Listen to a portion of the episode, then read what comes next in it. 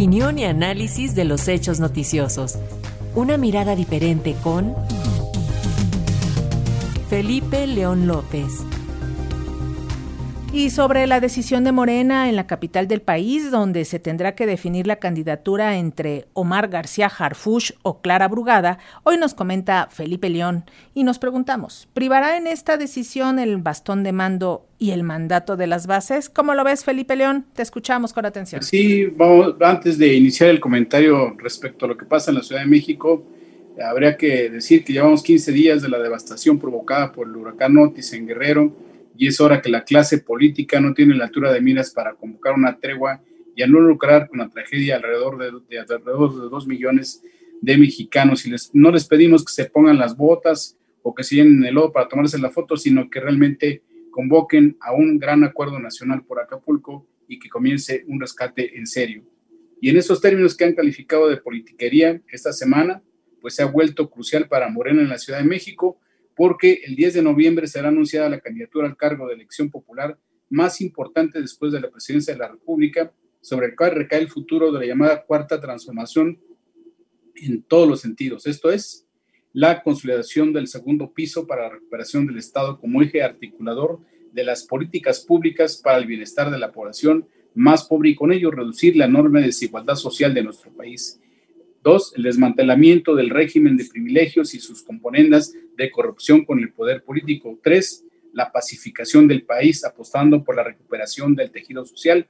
Y cuatro, la depuración de los poderes de la Unión, llámense Ejecutivo Federal, el Legislativo y el Judicial, pero además sobre quien recaiga la candidatura, como viene siendo costumbre, se convierte en automático en un precandidato presidencial para 2030 y por tanto, gran parte de la agenda política nacional tiende a ser influida por quien ostente dicho cargo.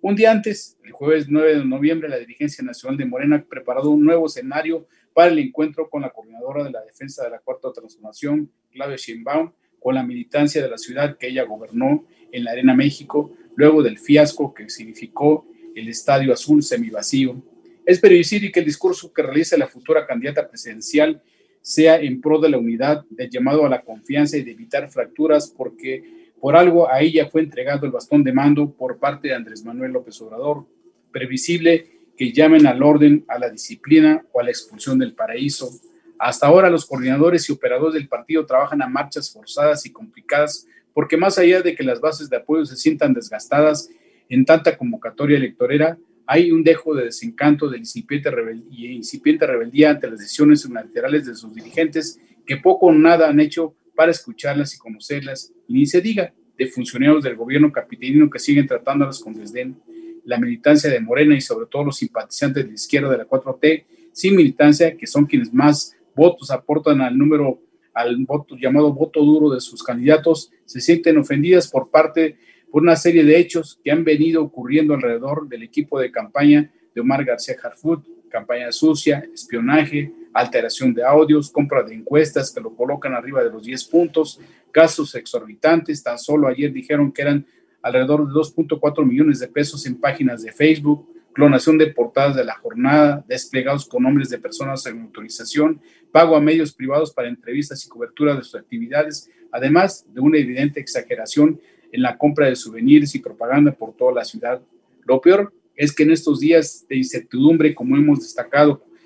plumas afines a grupos de interés económico, casualmente varios de ellos en la nómina del empresario de Salinas Pliego, han comenzado a atizar a Claudio Sheinbaum con cuestionamientos como que la línea es que cada golpe a Harfuch pega a Claudia directamente y que si no es Omar, entonces Claudia pierde liderazgo y fuerza y que si pierde Omar García Harfuch, entonces Sheinbaum solo recibió el bastón pero no el mando. Y el absurdo, más absurdo de los argumentos es que si no es García Harfuch, entonces ya perdieron el voto de las clases medias. Falsos dilemas porque hasta ahora no hay una ecuación de análisis electoral serio que compruebe ello. Los votos duros siguen inamovibles para la oposición y para Morena desde el 2015 y los llamados switchers, esos que cambian de votación y uno, uno u otro lado, ahora se verán empatados por el más grande núcleo que serán los jóvenes, pues gran parte del segmento electoral está ahí, compuesto por ellos y por los nuevos votantes. Amigos de Radio Educación, el punto central del simbolismo del bastón de mando es que quien asume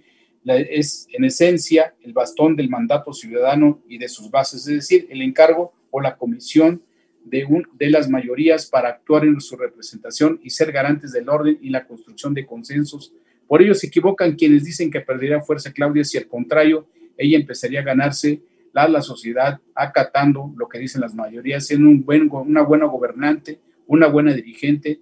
quien puede eh, hacer de la inclusión de propuestas progresistas su tesis rectora de gobierno y la directriz para elegir a los candidatos que mejor garanticen esos principios. Muchas gracias. Buenas tardes. Gracias a ti, Felipe León. Muy buenas tardes.